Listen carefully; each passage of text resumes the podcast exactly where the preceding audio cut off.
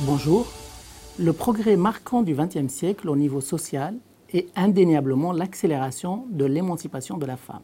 De nos jours, nous sommes encore loin d'une égalité professionnelle homme-femme. Cette question suscite encore des débats vifs et passionnés.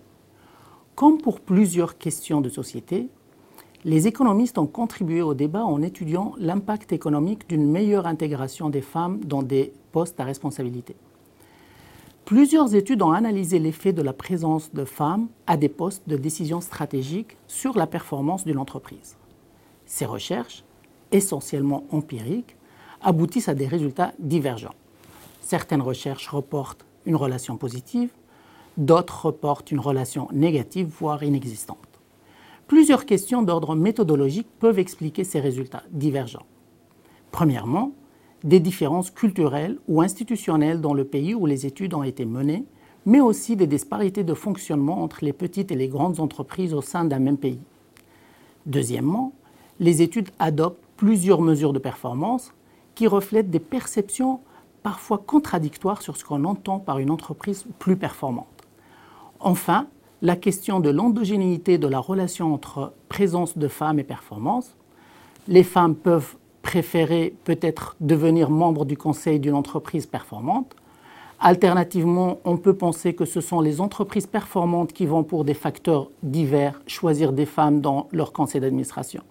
Dans les deux cas, ignorer cette endogénéité peut conduire à des résultats complètement différents. Dans notre recherche, nous étudions la relation entre les performances des entreprises et la présence des femmes administratrices en nous efforçant d'atténuer l'impact de ces trois biais méthodologiques cités. Notre étude porte sur l'indice boursier CAC All Share, qui inclut à la fois de grandes et de moyennes entreprises. Notre échantillon se compose de 394 entreprises pour la période entre 2001 et 2010. On s'arrête à 2010 parce qu'il y a une loi qui s'appelle la loi Copé-Zimmermann qui impose un quota de femmes dans les conseils d'administration des entreprises françaises. Nous prenons en compte trois mesures différentes de la performance les deux premières mesures sont la rentabilité des actifs et la rentabilité des capitaux propres. Ces deux mesures reflètent la rentabilité comptable de l'entreprise. La troisième mesure est le Q de Tobin qui reflète la façon dont les actionnaires perçoivent la performance de l'entreprise. Afin de limiter l'effet de l'endogénéité, nous appliquons une technique économétrique appelée système GMM, dont la qualité des résultats sont meilleures en comparaison à d'autres techniques existantes. Nous trouvons une relation positive entre la présence de femmes administratives dans le conseil d'administration et les performances comptables de l'entreprise. Les femmes administratrices permettraient ainsi d'améliorer le processus de prise de décision au sein de l'entreprise et donc d'augmenter la rentabilité comptable des entreprises. En revanche, la relation entre la présence des femmes administratrices dans les entreprises françaises et les performances boursières, mesurées par le Q de Tobin, est négative. Ainsi, malgré son impact positif sur les performances comptables, la présence des femmes administratrices est négativement perçue par les actionnaires et par les marchés financiers en général. Dans une deuxième étape, nous prenons en considération les qualités des femmes administratrices.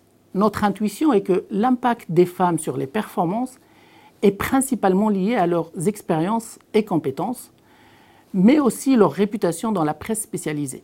Nous trouvons que ces différentes qualités contribuent à la relation positive entre la présence de femmes administratrices et la performance comptable. Et en parallèle, la relation négative avec la performance boursière disparaît. En d'autres termes, les actionnaires s'intéresseraient plus aux qualités des administrateurs qui permettent d'avoir une valeur ajoutée au sein de l'entreprise. Finalement, nos résultats soulignent l'impact positif des femmes administratrices sur les performances comptables des entreprises. Même après la prise en compte de plusieurs qualités de ces femmes, cette relation positive persiste, ce qui suggère un impact positif de la diversité des genres sur le fonctionnement des conseils d'administration.